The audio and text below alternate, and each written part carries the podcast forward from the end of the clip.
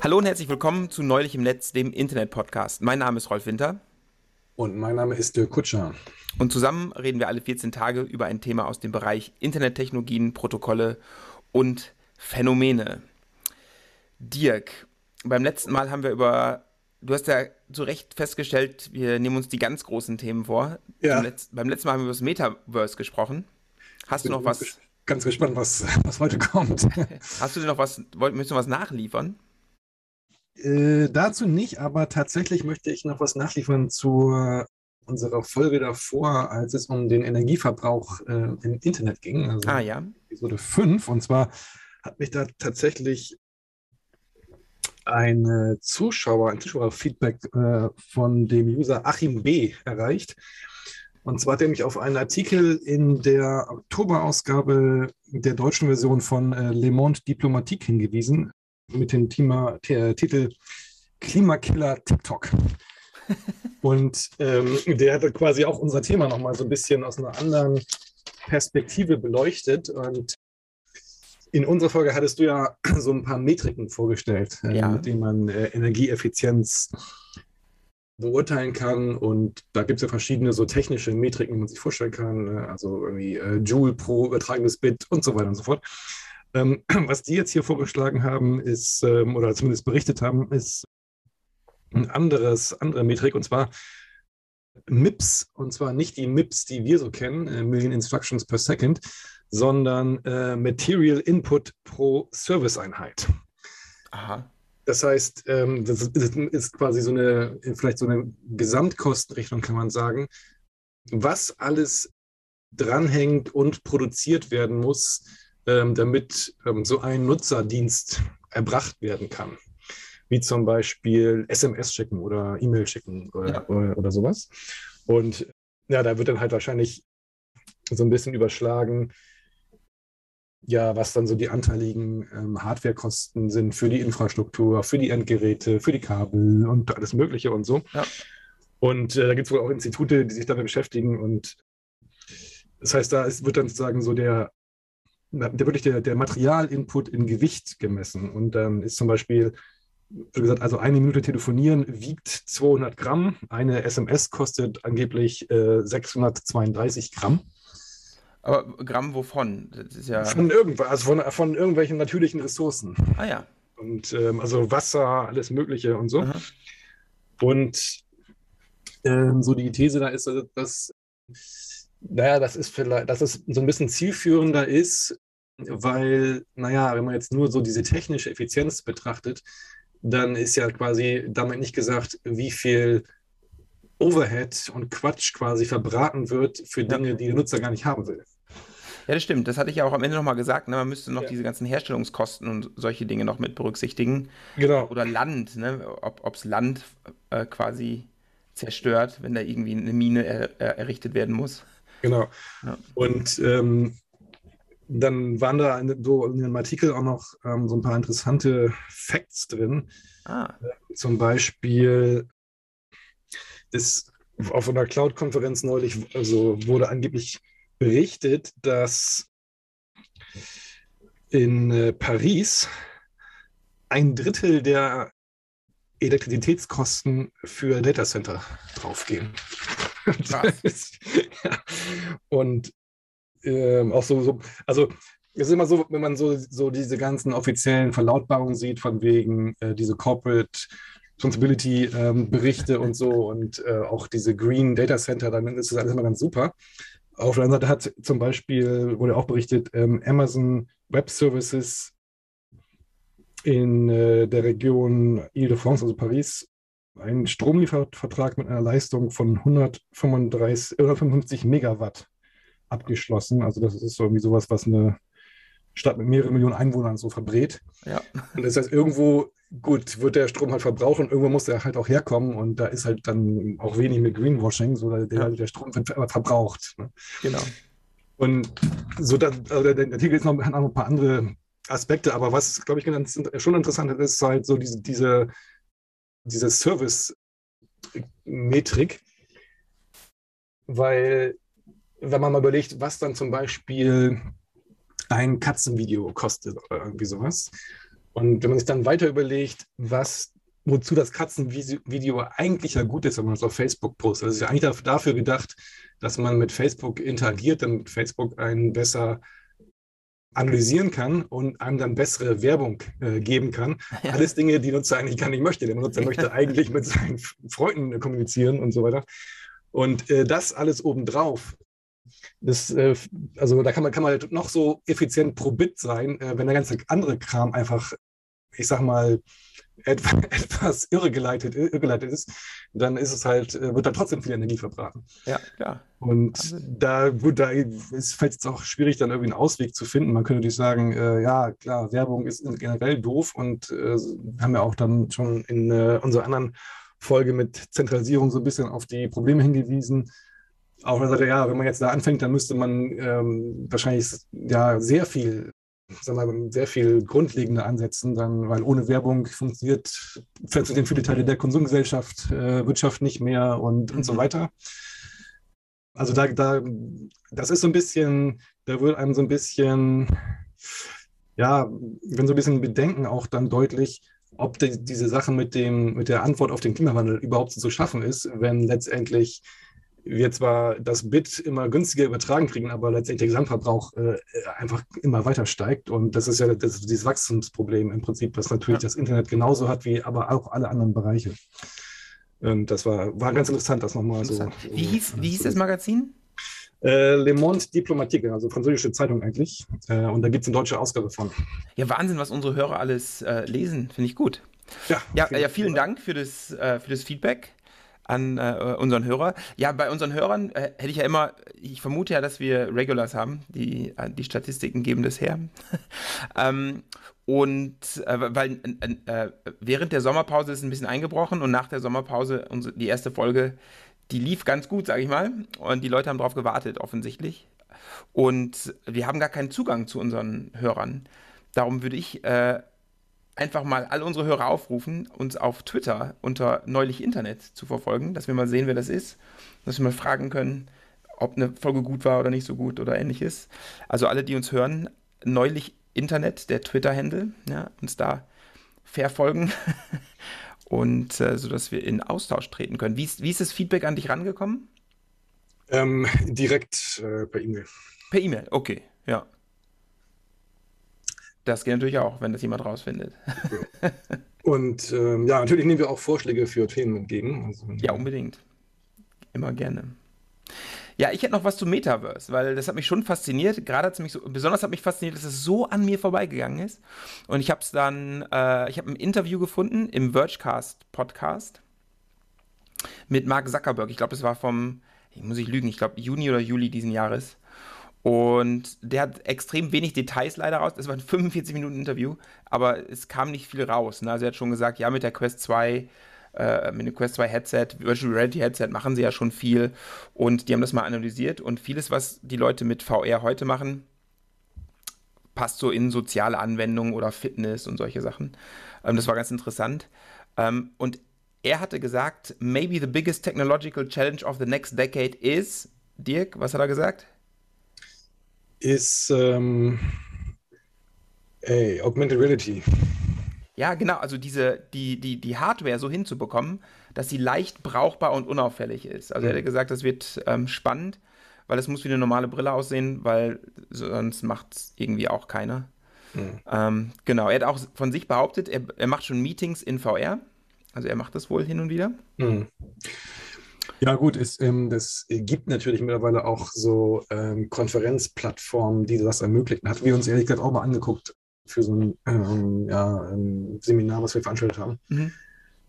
Äh, hat uns jetzt nicht so vom Hocker gehauen, ehrlich gesagt, aber das liegt, glaube ich, auch ein bisschen daran, wenn die Themen sowieso jetzt eher technisch sind und so, dann kann man oftmals so auf, ich sag mal, dieses, ähm, auf dieses Eye-Candy so ein bisschen verzichten. Mhm, und, das denke ich auch, ja.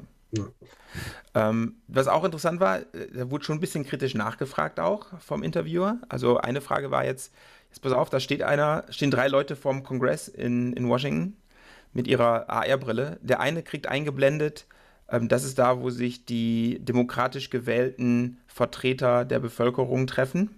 Der andere kriegt eingeblendet, da begann die glorreiche Revolution des äh, Donald J. Trump. Mhm. Und der dritte kriegt eingeblendet, ähm, äh, unten im Keller befinden sich Aliens, die uns alle mit Radiostrahlen kontrollieren. Und ähm, die, die, die eigentliche Frage war, ja, was, jetzt hat Facebook eine gewisse Historie bezüglich Fake News und solchen Geschichten. Ob Facebook wirklich die richtige Firma wäre, die entscheiden kann, was da eingeblendet wird. Mhm. Und da muss man sagen, dass der Zuckerberg natürlich Vollprofi, der die Frage überhaupt nicht beantwortet ja. und hat so eine touchy-feely-Geschichte erzählt, ne, wie er Little League Baseball gespielt hat und bla bla bla. Connecting People. ja, ja, genau. Und am Ende kann man ja, und wir machen dann irgendwie Equal Opportunity und was weiß ich alles. Ich fand es dann schon ein bisschen blöd, aber ja, war sehr wenig konkret. Da war ich ein bisschen enttäuscht. Ja, ja so Dirk, was machen wir bin, heute? Ne? Ich bin wirklich gespannt, was jetzt kommt. Pass auf, letztes Mal, wie gesagt, großes Thema, das Metaverse, die Zukunft des mobilen Internets. Mhm. Heute würde ich sagen, kommt eher so eine Brot- und Butter-Folge. okay. Was Bodenständiges. Alles klar. Man, man, könnte auch sagen, eine Geburtstagsfolge. Eine Geburtstagsfolge? Mhm. Was ist denn heute? 13. Oktober. Dieses Jahr war ein ziemlich runder Geburtstag für was für eine ganz wichtige Technologie. Was, weißt du, was es ist? Ähm, TCP? Könnte sein, weiß ich nicht. Ist, ich glaube nicht. Darum geht es auf jeden Fall nicht. Okay, Pass auf, äh, HTTP ist 30 geworden. Ah, okay.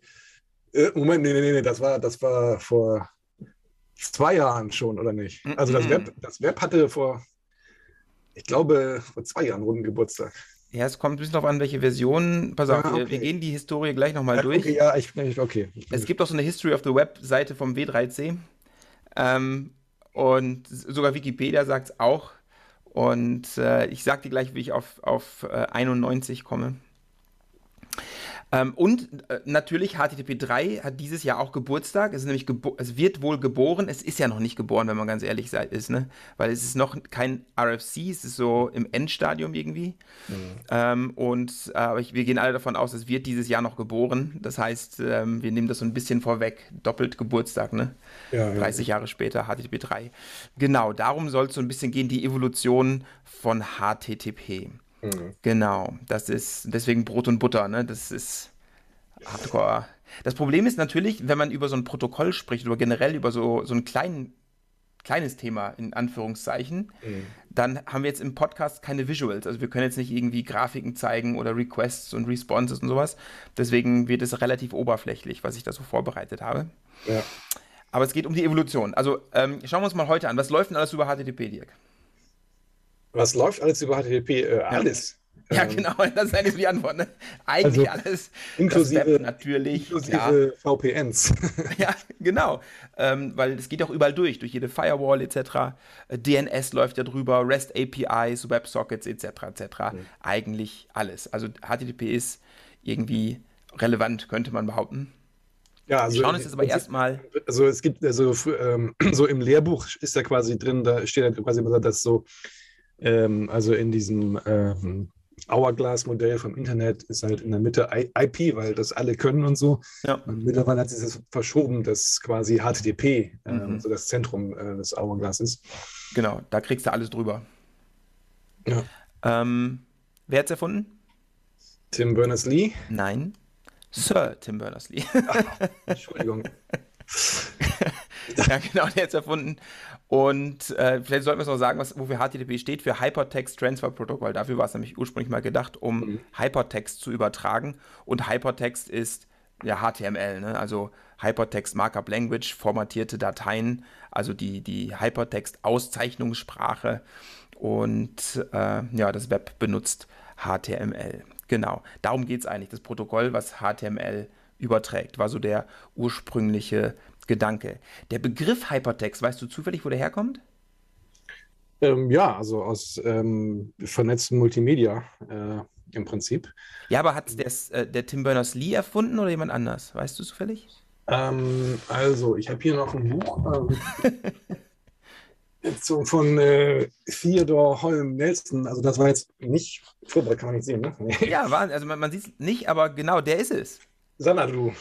Ähm, Xanadu Project, genau. Genau, und das Buch heißt Literary Machines. Das müssen wir in die Shownotes unbedingt reintun. Ja, unbedingt, genau. Also Ted Nelson hat es tatsächlich auch erfunden. Mhm. Und zwar hat er den Begriff äh, 1960 ungefähr erfunden. Genau. Hat aber erst fünf Jahre später ähm, das richtig publiziert und das Paper damals hieß A File Structure for the Complex, the Changing and the Intermediate. Ja. Also. Äh, indeterminate, Entschuldigung. 65.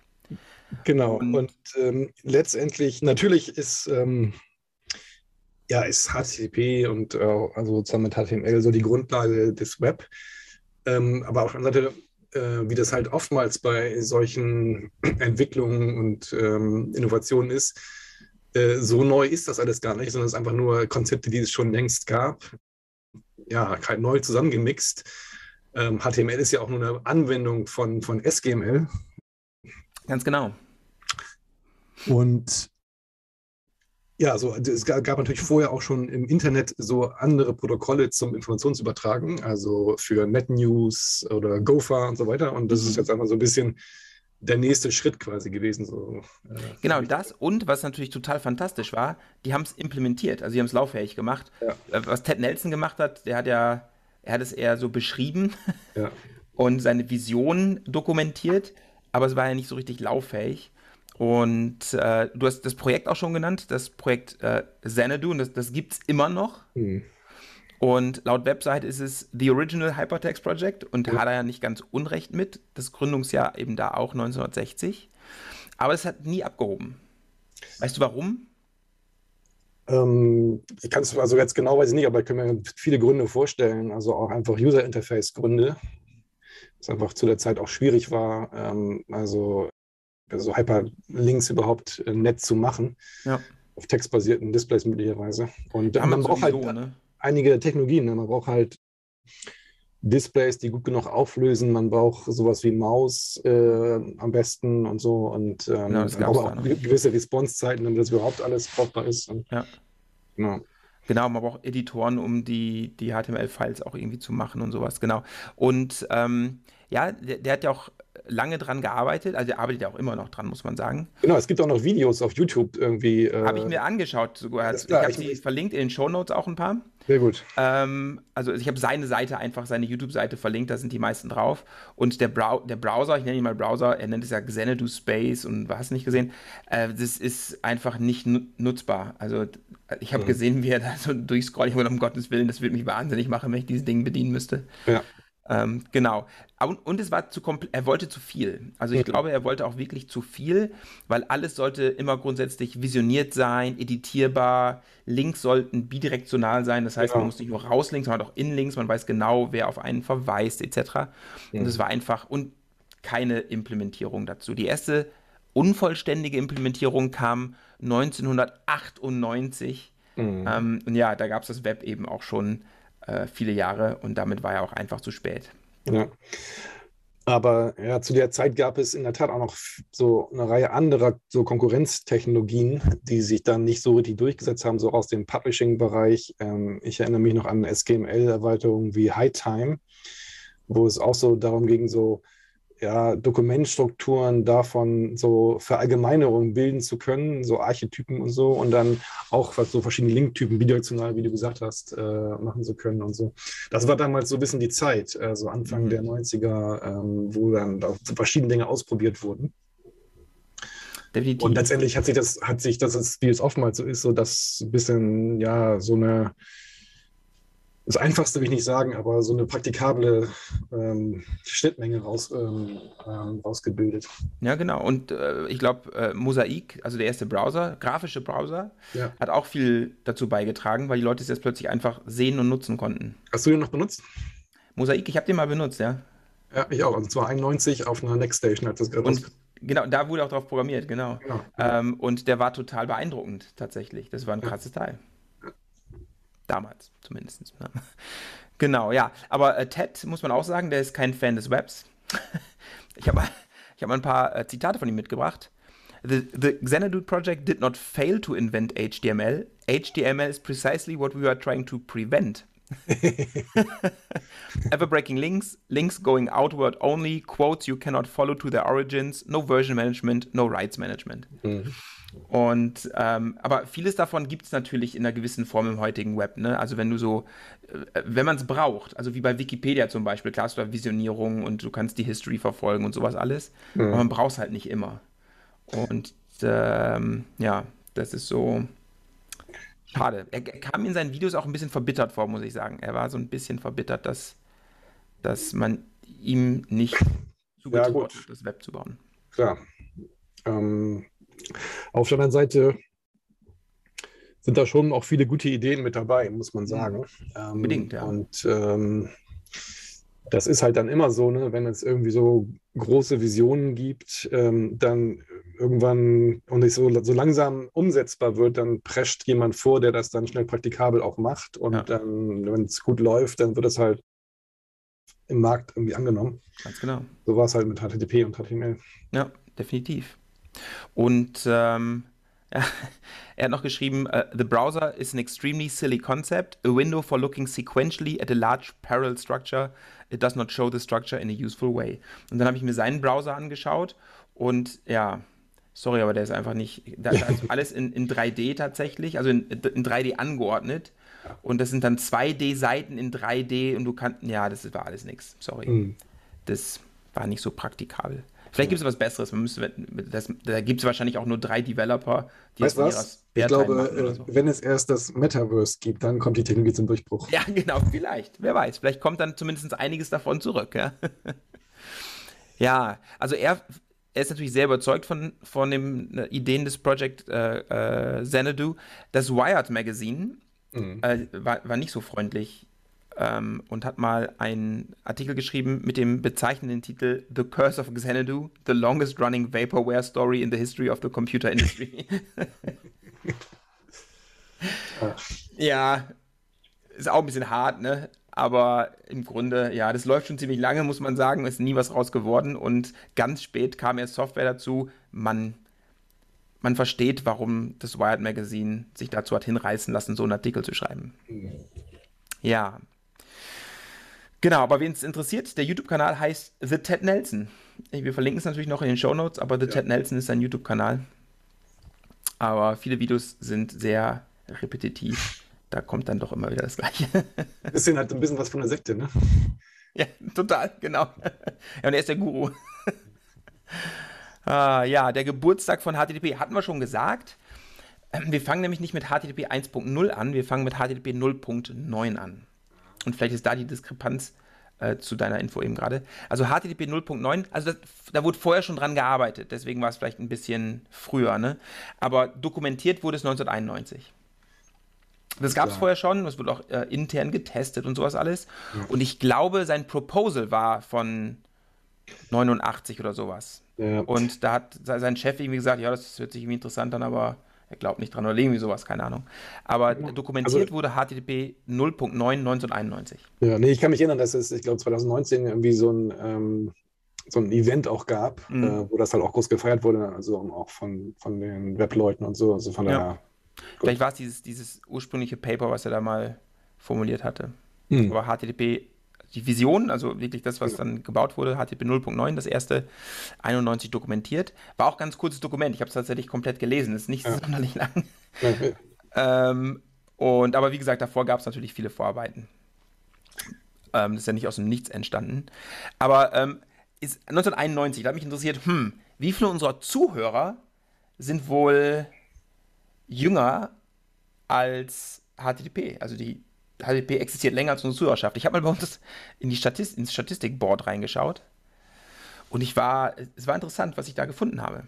Was meinst du, wie viel Prozent unserer äh, User sind jünger als HTTP? Ich schätze mal 50 Prozent. Ja, es ist, eine, ist eine, gute Schätzung. Also, das sind so blöde Buckets, die Spotify da macht. Ne? Das ist irgendwie 0 bis 17. Da haben wir 0 Zuhörer. Dann 18 bis 22, also ein Vierjahres-Bucket, 23 Prozent, also fast ein Viertel unserer User ist zwischen 18 und 22. Mhm. Ähm, 36 Prozent, also über ein Drittel unserer Zuschauer, ist zwischen 23 und 27. Ah, ja. Dann kommen nochmal 27 Prozent zwischen 28 und 34. Da so, da fängt es dann an. Also so, ich sag mal, grob zwei Drittel unserer Zuhörer sind äh, später geboren als HTTP 0.9. Ja, gut. Und 60 plus sind nur noch 2%. Mhm. Ja. Möchtest du wissen, wie viele, wie viele davon Männer sind und wie viele Frauen? Ähm, lieber nicht. ich sag's, komm, komm, pass auf. Äh, ist, ich ich, ich, ich habe es schlimmer äh, befürchtet, aber äh, wir haben 72% männliche Zuhörer, 27% weibliche Zuhörer und 1% non-binary. Genau. Okay. Fand ich irgendwie auch spannend. Kann man noch ein bisschen ausbauen. ja, genau. Vielleicht müssen wir da mal. So, ähm, aber, also ja, ich gebe dir recht, dass also hier der gute Theo Nelson ähm, ist wahrscheinlich echt so ein bisschen ähm, jetzt verbittert oder sowas. Auf der anderen Seite, man muss auch sagen, jetzt die Kritik an äh, HTML zum Beispiel. Ähm, also das ursprüngliche Konzept von HTML, was jetzt Tim Berners-Lee vorgelegt hat, das war ja eigentlich auch, sag mal, sehr überschaubar. HTML wurde ja im Laufe der Jahre immer schlimmer. Und mhm. äh, das wirst du wahrscheinlich auch noch gleich sagen. Aber nee, weil, weil HTML spielt äh, eigentlich keine große Rolle mehr. Jetzt schauen wir uns nur noch HTTP an. Okay, eigentlich. alles klar. Also, also, also ähm, es, äh, in dem äh, Buch, was wir auch schon mal in äh, der Zentralisierungsfolge ähm, angesprochen hatten, How the Internet äh, Became Commercial von Shane Greenstein, ist das ganz gut beschrieben, wie so diese Kommerzialisierung des Webs halt dann zu diesen Browser Wars geführt mhm. hat und dann immer proprietäre HTML-Elemente, Blink und so weiter mhm. eingeführt wurden und, und so weiter. Und ähm, falls sich Ted Nelson darauf bezieht, dann muss man ihm so ein bisschen recht geben. Das, das ist halt ja, er hat sich auch, äh, darauf hat er sich bezogen. Er hat sich auch darauf bezogen, zum Beispiel, es gibt ja so ein ganz berühmtes, so einen ganz berühmten Artikel, der heißt ähm, Cool Links Don't Change oder irgendwie sowas, ne? Mhm. Und im Internet brechen ja Links ständig, weil die URLs sich ändern, etc. etc. Und das wäre mit Xanadu eben auch nicht passiert. Mhm. Und das sind so ein paar, es gibt schon ein paar Kleinigkeiten, wo man sagen könnte, ja, da hat er schon recht, aber um es erstmal rauszubekommen und dass die Leute es benutzen, Software dafür schreiben, war es okay. Mhm. Weißt du denn, ähm, was Eigenschaften von HTTP 0.9 waren? Ähm, na gut, ich vermute mal, äh, da gab es äh, diese rudimentäre Menge von äh, Request-Typen, also ähm, Get. Eine, Get. Get, okay, ja, sehr rudimentär. Gab es denn schon MIME da drin oder? Nee. Auch nicht, okay. Ich, ich könnte mal kurz durchgehen. Wie gesagt, ja. das Dokument, was 0.9 beschreibt, ist sehr kurz. Ja. Also, alles ist wie bis HTTP 1.1 äh, inklusive äh, US-ASCII kodiert. Mhm. Nutzt schon Port 80 über TCP, also das war damals schon fix. Aber 0.9 unterstützte tatsächlich nur die GET-Methode. Ja? Mhm. Und die Antwort war immer HTML. Ah, okay. Es gab ja. keine Metadaten dazu. Also es, ja. gab kein, es gab noch keine Request-Zeile, es gab noch keine Header, es gab noch keine Metadaten zur, zur Antwort. Mhm. Die Antwort war immer ein HTML-File. Nice. Jetzt kann man sich noch überlegen, hm, und was, was passiert bei Fehlern? Ja, kommt hm. ein HTML-File, der den Fehler beschreibt. ja, ja, genau, ja. So war es ja teilweise auch äh, eine Zeit lang immer. Ja, genau. Also der, der, Empfänger konnte nicht automatisiert feststellen, ob es ein Fehler war oder nicht, weil er hat immer eine HTML-Seite bekommen. Ja. Ein Mensch konnte es natürlich dann sehen, ne? aber ähm, HTTP hat es noch nicht vorgesehen. Es, es, es gab, und äh, es gab noch keine Header-Zeilen, es gab nur eine Request-Zeile. Also es gab wirklich nur Get und dann die relative äh, Pfadangabe und das war's. Ja, genau. Siehst du, also das ist halt ähm, wirklich ähm, jetzt nichts Weltbewegendes gewesen nee, damals. Null. also, ja, und äh, klar, wenn das, wenn das Dokument dann vollständig da war, wurde die TCP-Verbindung drunter abgebaut und der Empfänger wusste, okay, ist alles da. Selbstverständlich, genau. So. Ja, das war HTTP 0.9. Mhm. Und wie du schon gesagt hast, nicht sonderlich äh, weltbewegend. Was, was dann wichtig war, ist, ich glaube so 93 oder sowas, also nicht lang danach, kam halt schon der Mosaik-Browser für alle gängigen Plattformen ähm, und also den gab es vorher auch schon, aber der wurde dann, ich glaube, 93 für alle gängigen Plattformen veröffentlicht. Next gehörte damals noch dazu, genau. Mhm. Ähm, und ja, was dann passierte, kann man sich gut vorstellen, diese ganzen Implementierer haben angefangen, HTTP zu verändern, mhm. weil es nicht mächtig genug war, mhm. offensichtlich. Genau, dann kam HTTP 1.0. Weißt du zufällig, wann, wann HTTP 1.0 veröffentlicht, also die Spezifikation veröffentlicht wurde? Ähm, 93 oder so heißt es? Ja, ein bisschen später, 96, also fünf okay, Jahre ja, nach 0.9 kam 1.0. Mhm. Und da gibt es auch ein RFC zu, also das, das existiert jetzt in der IETF. Ja, äh, RFC 1945. Aber, und da ähm, muss ich mal kurz wieder zitieren, This specification reflects common usage of the protocol referred to as HTTP 1.0. This specification describes the features that seem to be consistently implemented in most HTTP 1.0 Clients and Servers. Mhm.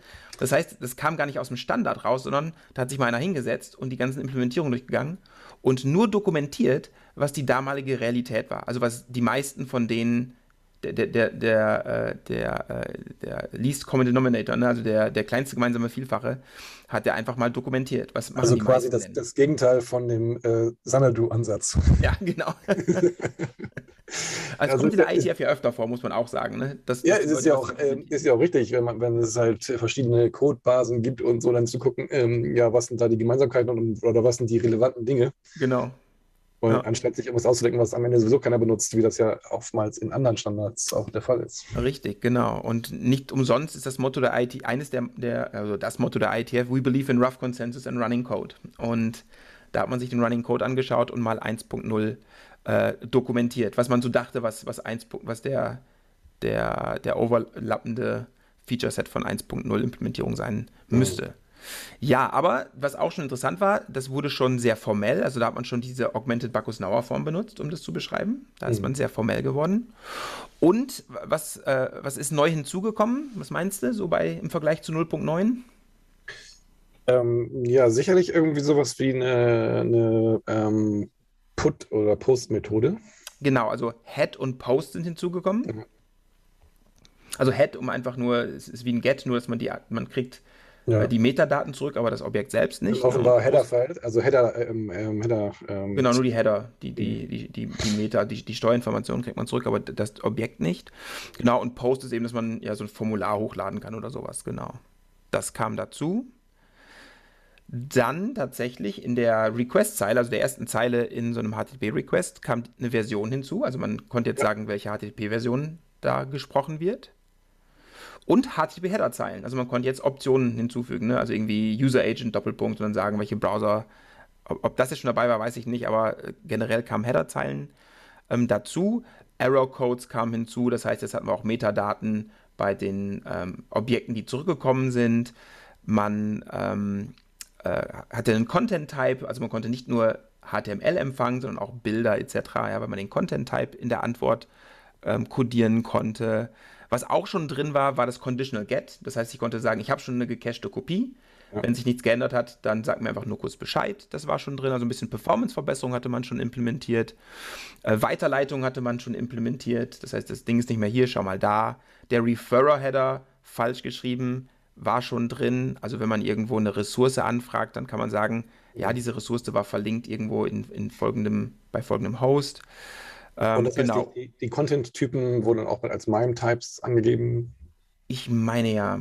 Hm. Da müsste ich nochmal in die, ich habe es überflogen, die Spec, aber da, ich meine ja, dass es schon MIME-Types waren, genau. Und äh, Basic Auth, also so eine grundlegende Autoris äh, Authentifizierung war schon drin, aber wir, wie wir alle wissen, das ist codiert und nicht verschlüsselt. Ne? Das kann man mhm. einfach wieder zurückrechnen. Genau. Das ist HTTP 1.0. Also ein bisschen was hat sich schon getan. Ein bisschen Performance, Formalismen, Header, mehr Methoden, ähm, Weiterleitungen und solche Geschichten waren dann schon drin. Also war schon ziemlich viel, was wir heute immer noch kennen. Mhm. Ja, dann kam HTTP 1.1. Was wolltest du nochmal schätzen, wann das veröffentlicht wurde? Also 1.0, äh, ähm, ich glaube im Mai 96. Äh, ich würde sagen mal 98. Also tatsächlich wenige Monate nach 1.0. So. Im Januar 97. Ah, okay, ja ist 1.1 veröffentlicht worden und das war jetzt ein Standard. Ne? Also das kam jetzt, das war so eigentlich der erste Standard, weil das kam von der IETF. Mhm. Und ähm, HTTP 1.0, der, der ähm, RFC, also der Standard, der hatte noch 60 Seiten. HTTP 1.1 schon 100 Seiten mehr. Also da waren schon 161 Seiten. Und äh, ja, Dirk, was passiert? Welche Verbesserungen waren in 1.1? Connection, Keep Alive, mhm. äh, Put-Methode, mhm. Delete-Methode. Mhm. Ähm, äh, ja. Was noch? Ja, also natürlich äh, viele neue Header und Fehlercodes ja. natürlich. Ne? Ja, die kommen dann immer nochmal dazu. Du hast schon richtig gesagt, Put und Delete als Methoden sind hinzugekommen, aber auch Options und Trace, mhm. Die sind hinzugekommen. Ähm, und was ganz wichtig ist, was wir heute für selbstverständlich erhalten, der Host-Header ist hinzugekommen. Das heißt, ja, da steht ja, mit wem genau. ich sprechen will. Ja. Virtual Hosting ist plötzlich Hosting, möglich ja. geworden. Ja. Genau, also ich kann jetzt mehr als eine, äh, eine Domain auf, einem, auf einer IP-Adresse hosten. Das ging ja vorher nicht, weil die IP-Adresse war ja der Identifier quasi von, vom Host. Jetzt kann ich den Domainnamen im Host-Header in HTTP angeben. Jetzt kann ich Virtual Hosting machen. Genau, und der ist verpflichtend gleich gewesen. Also hat man gleich gesagt, ja, ja, der muss immer drin sein. Vernünftig. Genau. Bis heute ist es noch so. Genau. Dann Cache Control ist mit reingekommen. Aber das Wichtigste, glaube ich, war Performance. HTTP 1.1. Mhm. Weil, wie du schon gesagt hast, persistentes HTTP war jetzt mhm. möglich. Ich kann jetzt über eine, ich kann eine TCP-Verbindung wiederverwenden. Und ich muss nicht für jedes Objekt eine TCP-Verbindung aufbauen. Und was hinzugekommen ist, ist Pipelining. Das heißt, bevor eine, ich kann Request rausschicken ja. und bevor die Antwort auf diesen Request zurückgekommen ist, kann ich schon den zweiten Request rausschicken. Mhm, genau. Ja, das ist hinzugekommen. Ja, we weißt du, Pipelining wurde viel unterstützt oder nicht? Ähm, naja, es ist wahrscheinlich ähm, nicht so einfach zu Anfang gewesen, das korrekt zu implementieren. Jo, da gab es ziemlich viele Buggy-Implementierungen, genau. Und, und äh, Head-of-Line-Blocking und solche Dinge. Genau. Pipelining lief nicht so gut, das heißt, man hat, was hat man gemacht? Man hat trotzdem immer noch viele parallele TCP-Verbindungen benutzt, ja. auch wenn es zum selben Host gegangen ist. Das war dann leider so ein bisschen die Realität, aber der Standard hat es hergegeben. Mhm. Ähm, das ist alles durchaus möglich gewesen. Ja, und was dann ab 97 natürlich noch alles oder vorher auch zum Teil schon passiert ist, äh, was zum Teil also vorher auch schon passiert ist, so Dinge wie HTTPS sind natürlich hinzugekommen, viele Erweiterungen, also mhm. dass man das erst über SSL, dann TLS verschlüsseln ähm, konnte, etc. etc. Da hat sich viel verändert, dann sind ja noch Websockets und solche Geschichten hinzugekommen. Das klammern wir mal aus. Wir bleiben mal so beim, erstmal beim Hardcore HTTP. Mhm. Du, Rolf? Ja. Wann sind eigentlich Cookies dazu gekommen? Cookies sind, das ist eine sehr gute Frage, ähm, aber ich glaube, das war ein, separater RFC. Ähm, und Cookies werden, das ist gerade ein Draft auch in der IETF, das heißt äh, äh, State Mechanisms for HTTP oder sowas. Das wird gerade neu gemacht. Ähm, das ist eine gute Frage. Magst du schnell googeln?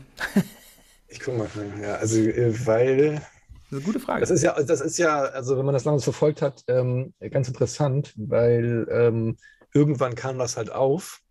Und früher war das immer noch so, dass man jeden Cookie einzeln noch überhaupt bestätigen musste, ob man den überhaupt annimmt.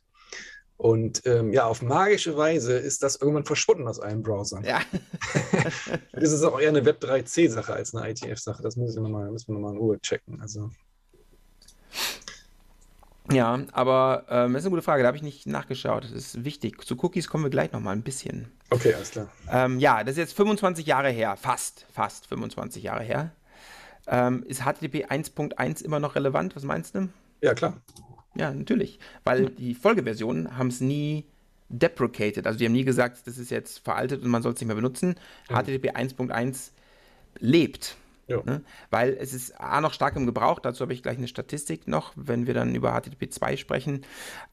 Aber es wurde ja auch immer wieder ähm, neu aufgelegt. Also äh, aus 1999 gab es dann äh, RFC 2616 und danach wurde HTTP über mehrere Dokumente aufgeteilt. Also das war dann nicht mehr in einem Dokument, sondern in vielen Dokumenten.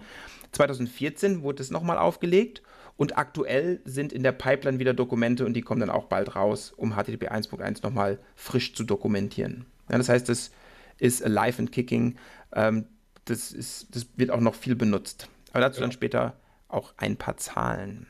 Genau, was du gerade meintest mit ähm, aktueller Arbeit zu State Management bei HTTP, also das hieß früher halt auch schon genauso, HTTP State Management Mechanism, äh, mhm. das ist RFC 2109 vom Februar 97, also ah, von ja. Bell Labs und äh, Netscape. Also einen Monat nach HTTP 1.1. Genau, es ist quasi, quasi ein Co-Standard ja, genau.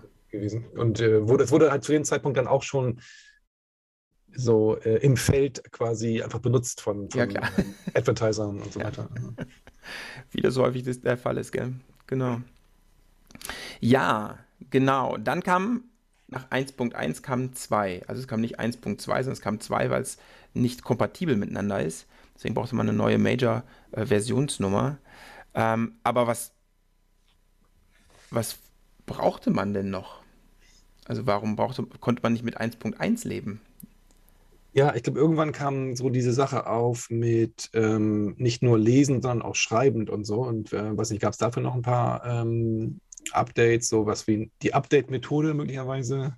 Also ich weiß Ja. es nicht mehr ganz genau. Also, Also HTTP 2 war tatsächlich, ich, wenn man es zusammenfassen möchte, Performance, Performance, Performance. Performance, okay, ja, okay, ja. Ähm, genau, also äh, HTTP 2 kam 2015, also 2015 wurde es veröffentlicht und davor gab es ja von Google Speedy, ne? darauf hat das ja mehr oder weniger das Mhm. Ganze basiert. Ja, stimmt. Ja.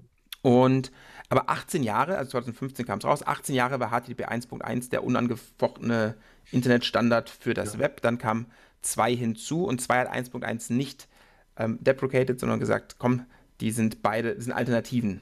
Ja.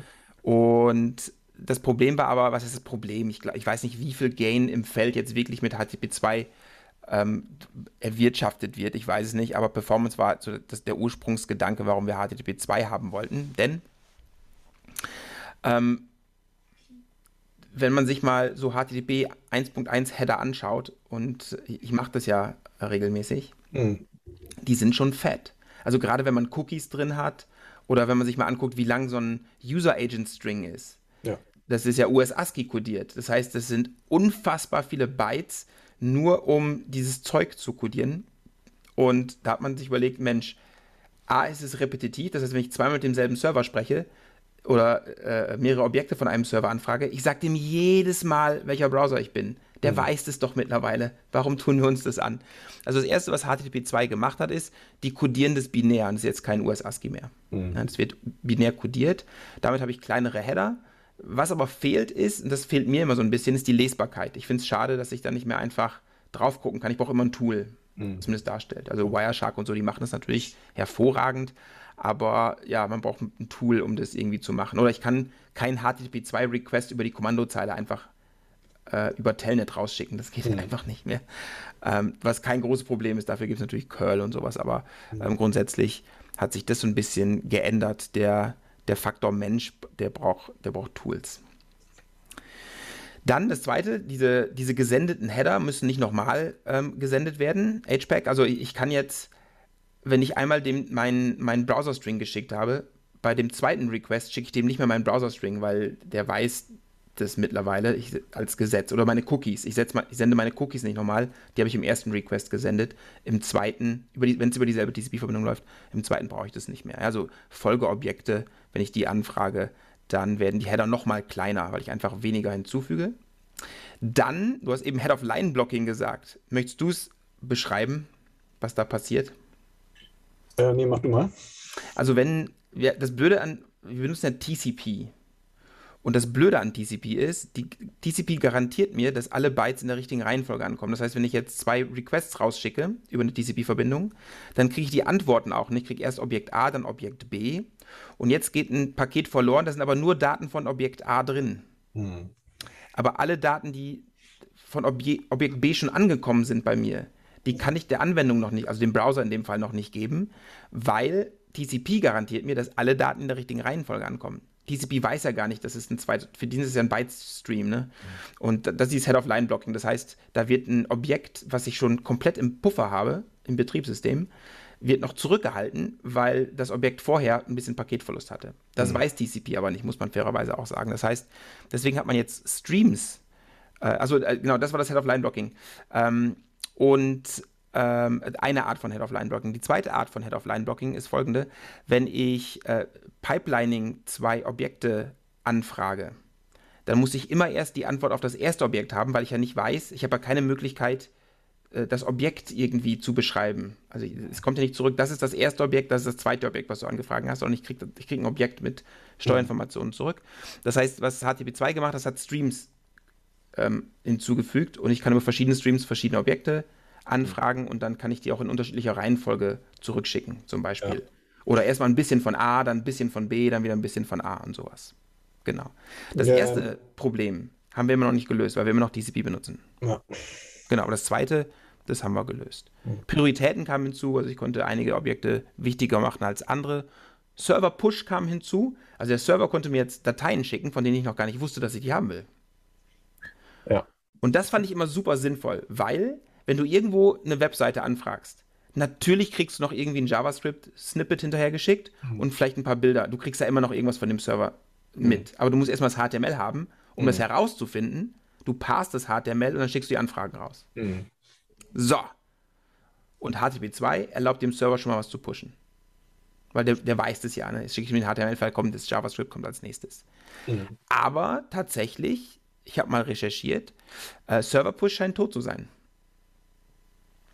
Ja, es ist äh, ein Sicherheitsproblem, ne? Also, ja, also der Client kann das tatsächlich immer auch äh, ablehnen etc. Und es dürfen natürlich nur Ressourcen gepusht werden, die auch von dem Server, Server kommen. Also so ein bisschen Security ist drin, aber also ich habe auf, auf, der Blink-Mailing-Liste, Blink ist die Google ähm, Web Engine, da haben die gesagt, ja, wir schalten es ab, weil es nutzen ganz wenige, es ist schwer zu konfigurieren, das ist ein, ein großer Teil des Codes bei uns in der Engine. Mhm ähm, und wir haben mal Messungen gemacht. So viel bringt es dann doch nicht. Mhm. HTTP3 hat es immer noch drin, muss man auch sagen. Dazu später mehr. Mhm. Aber ähm, in der Implementierung vom wichtigsten Browser wird es wohl verschwinden. Alles klar. Ähm, was ich mich fragte, ist ähm, irgendwann, also so ungefähr auch als ähm, so die Google Search Engine äh, bekannt wurde, gab es dann ja diese ganzen Ajax-Geschichten. Mhm. Das war ja im Prinzip ähm, so JavaScript äh, und dann so, ja. Ähm, Kannst Teile der Webseite. Iterative Anfragen, äh, dass man dann, also so, sowas, das so eine Art Surrogat von asynchronen Daten auch äh, hatte. Mhm. Hatte das auch irgendwas mit, mit HTTP-Änderungen zu tun oder war das rein auf der JavaScript? Oh, ich kann mir vorstellen, da war viel äh, auf der JavaScript-Ebene. Heute geht es über WebSockets, ne, wo der Server pushen kann. Aber ich glaube, damals war wahrscheinlich viel einfach, dass du Anfragen stellen konntest für Teilbereiche deiner Webseite. Ja, genau, dass du sowas wie Completion haben mhm. konntest und so. Genau. genau. Ja, was meinst du, wie viel Prozent aller HTTP-Anfragen im Web sind über HTTP 2? Oh. Ähm, Heutzutage, meinst du? Ja. Mhm. Also ah, 30 Prozent. Also ich habe nachgeschaut beim äh, HTTP Archive im mhm. State of the Web Bericht. HTTP Archive ist, glaube ich, ein Teil von archive.org, also vom, vom Internet Archive. Mhm. ich glaube, die, die basieren, die haben eine Datenbasis, ich glaube, von irgendwie sieben Millionen Webseiten, die die da immer konstant überwachen und überprüfen. Und da sind es zwei Drittel aller Anfragen. Ah, okay, ein bisschen mehr als 30 Prozent. Also. Ja, genau, etwas unter 67,x Prozent waren das irgendwie. Beides Mobile und die, die, die überprüften Mobile und, und Festnetz und beide sind da über 67 Prozent. Mhm. Ja, so viel zu HTTP 2. Mhm. Und jetzt stehen wir kurz vor HTTP 3. Also ist noch kein Standard, aber ich bin, nice, mir, ich bin mir sicher, die Geburt steht bevor. Mhm. Es waren lange Wehen. ähm, ich hoffe, die ITF leitet den, die, die Geburt bald ein, wenn es nicht natürlich kommt. ähm, ja, welches Problem gibt es noch zu lösen? Äh, ja, Performance weiterhin. Performance immer, genau, tatsächlich. Und äh, dieses. Privacy. auch, genau. Immer. Ähm, was noch? Äh, also dieses dumme, eigentlich, was noch bleibt, ist dieses dumme Head-of-Line-Blocking. Okay, okay, ja, klar, okay. Also, und das ja. Problem ist, es ist halt in der Natur von TCP. Mhm. Da, da kannst du nichts machen, ne? Du kannst jetzt nicht TCP aufbohren. Ja, könnte man schon, also man könnte es, oder ein neues, ja, also, genau. So, was haben sie gemacht? HTTP3 ja. ist gar nicht so ein, selbst so ein großer Wurf, wenn man sich das genau anschaut. Mhm. Der große Wurf ist das neue Transportprotokoll Quick. Mhm. Also, HTTP3 läuft nicht mehr über TCP, HTTP3 ja. läuft über Quick. Ja. So. Ja. Also, nochmal das Problem mit TCP. Mhm. Wenn ein Paket verloren geht, dann können alle ankommenden Daten an die Anwendung, äh, äh, nicht an die Anwendung gegeben werden, die danach kommen. Also muss erst der Paketverlust kompensiert werden. Egal ob die Daten unabhängig voneinander sind. Das heißt, vielleicht ein ganz anderes Objekt, das gar nicht beeinflusst ist von dem Paketverlust und damit dem Datenverlust. Dieses Objekt kann auch noch nicht abgegeben werden. Das, das ist eins der Dinge, die Quick tatsächlich löst. Ja. Also wir hatten eben dieses Streams-Konzept innerhalb von HTTP 2. Das wandert jetzt in Quick. Ich weiß, genau. Ja, genau. Das ist was passiert. Und jetzt hat die, das, diese Transportschicht weiß, oh, über die verschiedenen Streams gehen wahrscheinlich verschiedene Objekte. Und der kann jetzt, äh, also Quick kann jetzt äh, sagen, okay, dieses eine Objekt ist betroffen, das gebe ich noch nicht an die Anwendung weiter, aber hier ist ein anderes mhm. Objekt. Mhm. Das kann ich schon mal der Anwendung geben. Ja. Genau, damit ist das schon mal gelöst. Gut, das wirst du wahrscheinlich noch gleich sagen, aber also Quick hat natürlich noch andere Performance-Optimierungen. Ja, jede Menge. Und, ja. und, nicht nur Performance, genau. Aber das war so das Ding, was, was man immer so lösen wollte.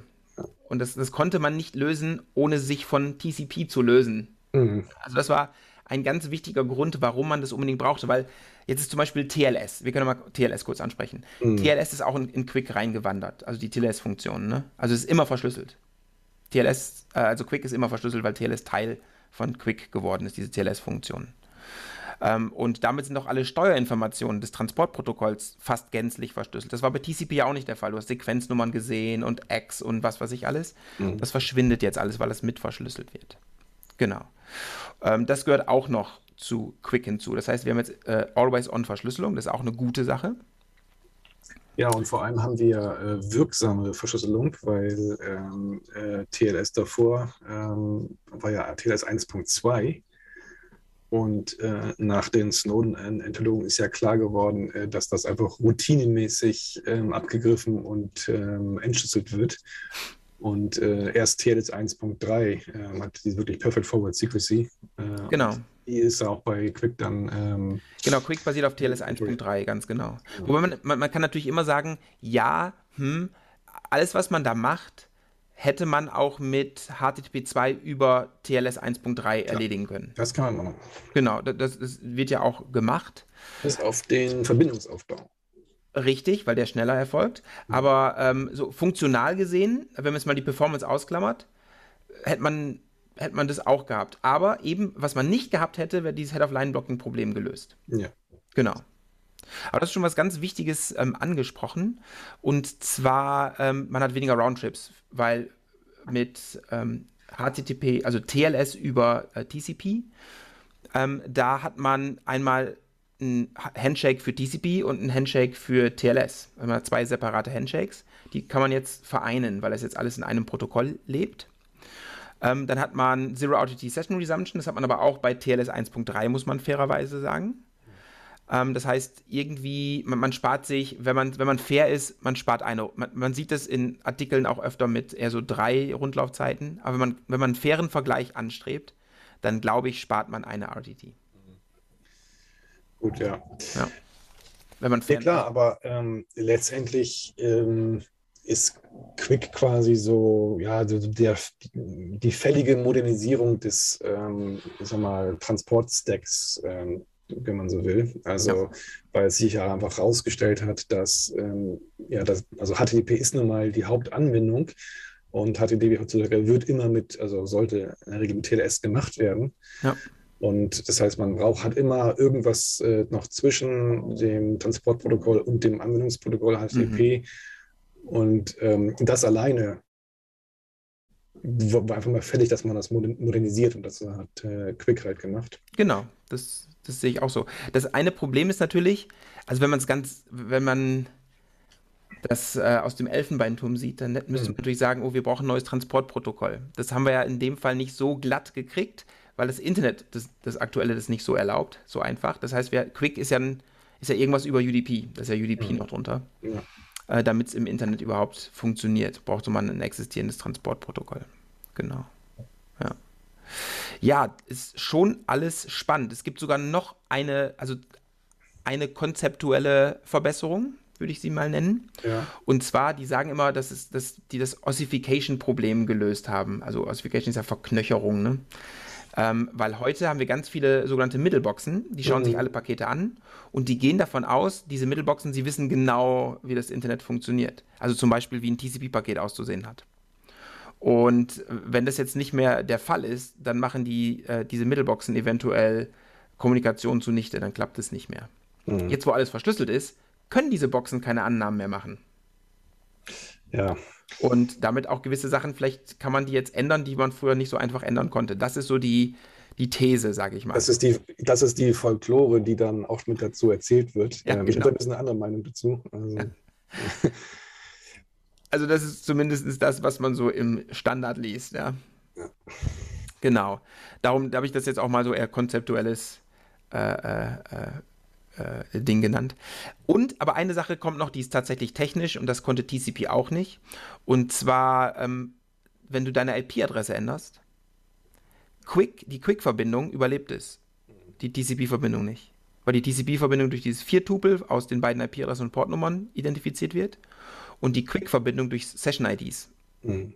Und das heißt, wenn sich deine IP-Adresse ändert, kannst du deine Quick-Verbindung retten. Ja dadurch. Genau. Das andere, was halt, also ja, genau, also Quick ist, wie gesagt, das trägt einfach dem Rechnung, äh, wie das Web heute benutzt wird. Ähm, mhm. Ähm, auch diese ganze Geschichte mit ähm, auf der Serverseite, dass du ja, alles mit Load Balancern machst und so. Und dafür ist Quick halt auch dann designt, dass das mit dieser Connection ID äh, gut funktioniert und, und so effizient mit den Google Load Balancern läuft und so. Äh, das, war auch de definitiv ein Kriterium. Ja. Ja, aber auch eben dieser mobile Use Case. Ne? Du gehst aus dem Haus raus, hast Google Maps offen hm. und äh, verlierst die Wi-Fi-Connection, bist in 5G, du kriegst eine neue IP-Adresse. Ja. Für Quick kein Problem. Läuft einfach weiter, gell? Hm. Genau. Das ist HTTP3 und in HTTP, da mussten natürlich, also in HTTP3 mussten jetzt Änderungen natürlich vorgenommen werden. Also HTTP2 war der Startpunkt, aber da einige Sachen jetzt von Quick übernommen werden, diese ganze, dieses ganze Stream-Handling, mhm. äh, musste da jetzt so eine Abbildung irgendwie stattfinden. Und ähm, ein paar Sachen sind anders geworden. Aber also die Funktion ist die gleiche geblieben, aber man musste es anders implementieren, weil es über Quick eben ja, eine gewisse Änderungen ähm, ausgelöst hat. Ja. Das ist so im, im Kurzformat die Evolution von HTTP. Ja. Wir haben einiges ausgelassen, also HTTPS und WebSockets und so. Genau, genau. Ja. Aber äh, ich habe noch ein, äh, ein, paar Dinge, über die wir kurz sprechen können. Und zwar, mhm. HTTP wird als Erfolgsmodell häufiger verkauft. Es gibt sogar ein RFC dafür. Kennst du den? What Makes for a Successful Protocol von 2008? Ja, also die Nummer weiß ich jetzt nicht mehr auswendig, aber ja, den Genau, 5218 ist die mhm. äh, RFC-Nummer. 2008 war die, das Veröffentlichungsjahr und ich glaube, es war ein RFC vom Internet Architecture Board, wenn ich mich recht entsinne. Mhm. Und HTTP ist dann ein Beispiel für ein sogenanntes Wildly Successful Protokoll. Ja. Und ähm, die Definition dafür ist, a protocol that exceeds its design in both purpose and scale. Also es ist wesentlich größer geworden und es macht viel, viel mehr, als man das ursprünglich ähm, sich überlegt hatte. Und das stimmt definitiv für HTTP, das kann man, glaube ich, so unterschreiben. Das kann man halt so und so sehen. Ne? Also wenn der Rest deiner Architektur äh, so schlecht und unflexibel ist, dass du nicht so leicht neue Protokolle deployen kannst, dann konzentrierst du dich halt auf eins, was äh, schon gut funktioniert. Ja. ja, und man muss auch sagen, man hat ja auch sehr viel investiert in dieses Protokoll, das schmeißt man nicht so schnell weg. Ja. ja, Basic Success Factors, was würdest du sagen? Was ist so noch nicht mal Wild Success Factors, davon gibt es dann drei. Was haben die da, was haben sie sich überlegt? Was macht einen einfachen Erfolg schon aus? Also erstmal, dass es äh, mir leicht implementiert werden kann. Aha.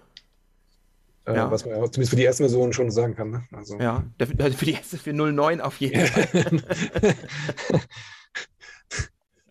Viele Grüße an meine Studierenden, die gerade 1.1 implementieren. auch nicht ähm, so schwer. Auch nicht so schwer, genau. Und ähm, was noch? Ähm, ja, das ist halt ähm, kein, dass der Anwend Anwendungs, ähm, die Anwendungsfälle nicht so fest umrissen sind. Also das ist halt mhm. alles Mögliche anzuwenden ist. File-Transfer, Web, ja. Realtime, also in Anführungszeichen zur Not. So, also die, die ITF sagt Positive Net Value, also meet the real need. Ja, würde ich sagen, ist, ist, ja, okay, klar, natürlich. Incremental Deployability. Mhm. Ja, stimmt für HTTP, denke ich. Open Code Availability. Stimmt, definitiv. Ja. Freedom from uh, uh, Usage Restrictions. Stimmt mhm. auch, tatsächlich. Also muss ich nirgendwo anmelden oder sowas, ne? Um, Open Specification Availability. Ja, ha, ha, ha. Gut, das gilt ja für also alle ITF-Protokolle. Ja, genau. Außerdem, wenn du ein, ein, Standardisierer bist, der alles öffentlich macht, dann, ja, natürlich, ist es deine Meinung, klar. Ähm, aber ich, ich würde dem auch zustimmen. Open mhm. Maintenance Processes und Good Technical Design. So, beim letzten muss man dann immer, ja, ja, das ist, mal schauen, ne? Nee. Aber der andere Punkt war schon wichtig, also äh, Incremental Deployability, also dass man ähm, quasi nicht alles andere umstricken muss, ja. äh, damit man das anwenden kann. Das ist total Das ist ja ein Problem, was viele an sich auch sehr gute Ideen, wie möglicherweise auch Sender, du haben. genau. Und äh, das muss man schon sagen, klar. Also, ja.